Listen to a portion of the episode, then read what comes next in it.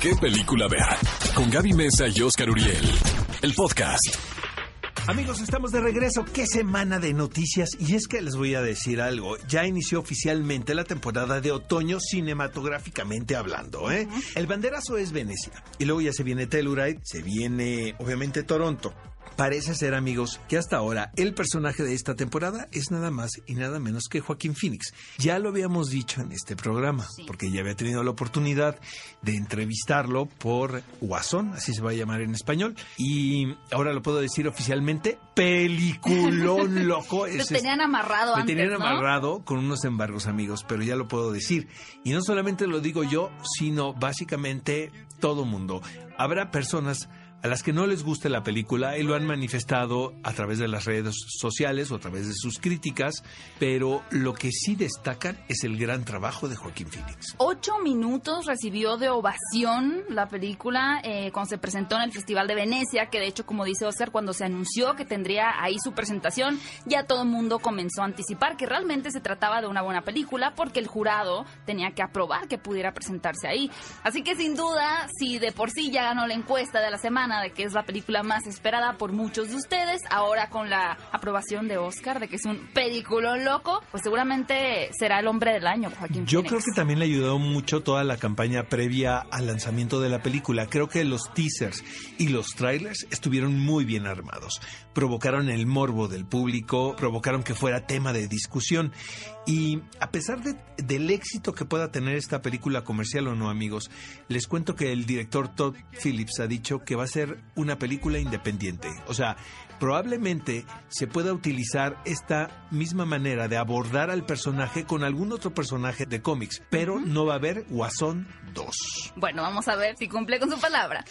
Otra noticia que nos llega esta semana es que el controversial actor Edward Norton va a regresar muy pronto a la pantalla grande con un proyecto muy personal que se titula Motherless Brooklyn. ¿Por qué digo que es un actor controversial? Porque ya muchos directores han dicho que es muy difícil trabajar Pues con él. dicen que es un poco latosito, ¿no? Durante Sí los ve, rodajes. sí. Les voy a decir algo. A mí me parece espléndido, de verdad. He tenido la oportunidad de verlo en teatro también. eh, en algún momento de conocerlo, ¿no? En persona, porque era novio de Salma Hayek y vino al rodaje de Frida, por ejemplo. Lo vi aquí, luego en fueron Nueva por el York. mezcal? No nos fuimos por el mezcal, Mm. pero sí logré platicar con él. Me parece un tipo brillante. Saben que habla español perfecto. No lo hace porque él dice que no tiene el acento adecuado y que no lo pronuncia bien, pero entiende perfectamente todo. Creo que él estudió su li- eh, licenciatura es a partir de la literatura hispanoamericana, entonces tengan mucho cuidado en hablar español delante del señor Edward Norton Sí porque les les va a entender todo.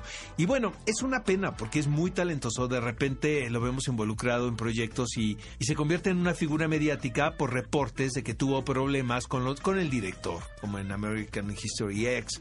Y es que no ha sido una vez, sino ¿En sido Birdman varias. tuvo algún problema? Pues no sé, la verdad habrá que preguntarle al, A al- Iñárritu. a Iñar- al negro Iñárritu, pero donde sí tuvo problemas graves fue en la producción de Hulk, de Incredible Hulk. Bueno, yo creo que por lo mismo su trabajo como director seguramente que es bastante impecable, ya lo veremos muy pronto en esta película que se va a titular Motherless Brooklyn y en donde va a compartir créditos con su amigo Bruce Willis. Y tardó 20 años en llevar esta película a cabo. Leyó la novela hace dos décadas y desde entonces se convirtió en una obsesión. Finalmente, esta película es uno de los títulos más atractivos en esta temporada de premios. Otro de los títulos que seguramente vamos a estar discutiendo bastante en qué película ver porque esperamos grandes cosas es la cinta de Ford versus Ferrari o contra Ferrari que es el encuentro frente a frente que tendrán los actores Matt Damon y Christian Bale. Por supuesto retratando una parte de la historia en donde Ford, bueno, querían crear un, un auto que fuera lo suficientemente potente y veloz para por fin poder derrotar a quien era en ese momento el rey de las carreras, que era Ferrari. Y lo que propone esta película es reunir a dos de los actores más importantes de una generación, Matt Damon y Christian Bale, como tú dices, Gaby, bajo la dirección de Mangold, quien se ha destacado por ser un realizador que va de género en género. Y eso es bien interesante porque son pocos los directores que forman una carrera tratando de bueno, los grandes obviamente como Stanley Kubrick, ¿no? Que quien puso el, el ejemplo, imagínate, ¿no? Cómo quedó la barra. O sea, que no los puedes catalogar Exactamente, por un y que- género. y que pueden hacer un thriller muy bien hecho, muy efectivo, un biopic como el de Johnny Cash, que a mí me parece peliculón loco, de verdad, con todas las letras mayúsculas. Y ahora presentando esta película también un tanto biográfica, pero en otro tema totalmente distinto. Entonces, la verdad, felicitamos al señor James Mangold por ser tan versátil. Lo queremos, señor James. Una noticia bastante interesante es que Martin Scorsese rindió tributo al actor Adam Driver, a quien normalmente seguro ubican por el personaje de Kylo Ren en la franquicia de Star Wars. Esto durante la ceremonia que se celebró en el Festival de Telluride. Telluride. Y es que de repente aparece en escena el señor Martin Scorsese. Nadie había avisado nada. Oh. Imagínate la sorpresa para los presentes. Hay que recordar, amigos, que no es casualidad, sino que Scorsese dirigió a Adam Driver en esta película que se llama Silencio, la cual seguramente no vieron. ¿verdad? Sí, no, creo Pues que creo que no discreta. tuvo tan, ajá, vaya, creo que sí se presentaba como esta película más artística, poética, donde íbamos a poder ver a Adam Driver y a Andrew Garfield dando una muy buena interpretación al público. Sin embargo, no se explotó mucho en el No es una mala película, yo la vi, eh, pero tampoco es una de las mejores de Martin Scorsese. La produce Gastón Pavlovich, por ejemplo, este mexicano, ¿no? Órale. Y bueno, obviamente aquí lo interesante es que Adam Driver, pues no es particularmente un actor que tenga una carrera muy extensa. Hace poco lo vimos en un gran personaje en la cinta de Spike Lee de Infiltrados del, del Clan.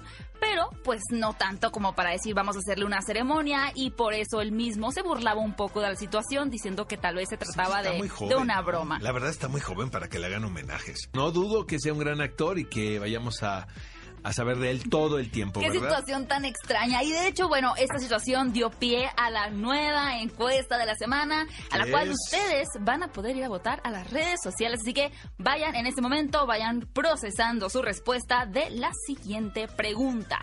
Después de haber visto el nuevo avance de Star Wars Episodio 9, sus teorías apuntan a que Rey se hará mala, es tan solo una ilusión o triunfará el bien. ¿Voy yo?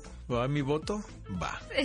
Te veo muy nervioso. Oscar. Es solo una ilusión, amigos. Sí, pues yo también iba a decir eso. Ah, ¿verdad? Es una ilusión, pero podría ser una ilusión que de todas maneras devenga en algo malo. Eh, mm, es que yo quiero que Rey se haga mal, así que aunque pienso que también es una ilusión, Sería una gran vuelta de tuerca. sería lo mejor. Reivindicarían esta franquicia que de cierta forma se ha ido Ha perdiendo. sido muy criticada. Voy a votar porque Rey se hace mal. Así que vayan a la cuenta de EXA en Twitter, arroba EXAFM. Respondan o elijan su respuesta favorita y justifíquenla el por qué piensan eso utilizando el hashtag qué película ver. Amigos, queremos saber qué opinan de este programa, a quién quieren que entrevistemos, qué película fueron a ver, qué película van a ver, utilizando el hashtag qué película ver con sus respectivos acentos. Les juro que leemos todos, Todos. los mensajes y realmente nos hacen que este sábado sea muy feliz para nosotros, incluyendo los trolls también. También. Bienvenidos los trolls, somos felices. Ve a Cinépolis y utiliza el hashtag qué película ver. Escúchanos en vivo todos los sábados a las 10 de la mañana en Exa FM 104.9.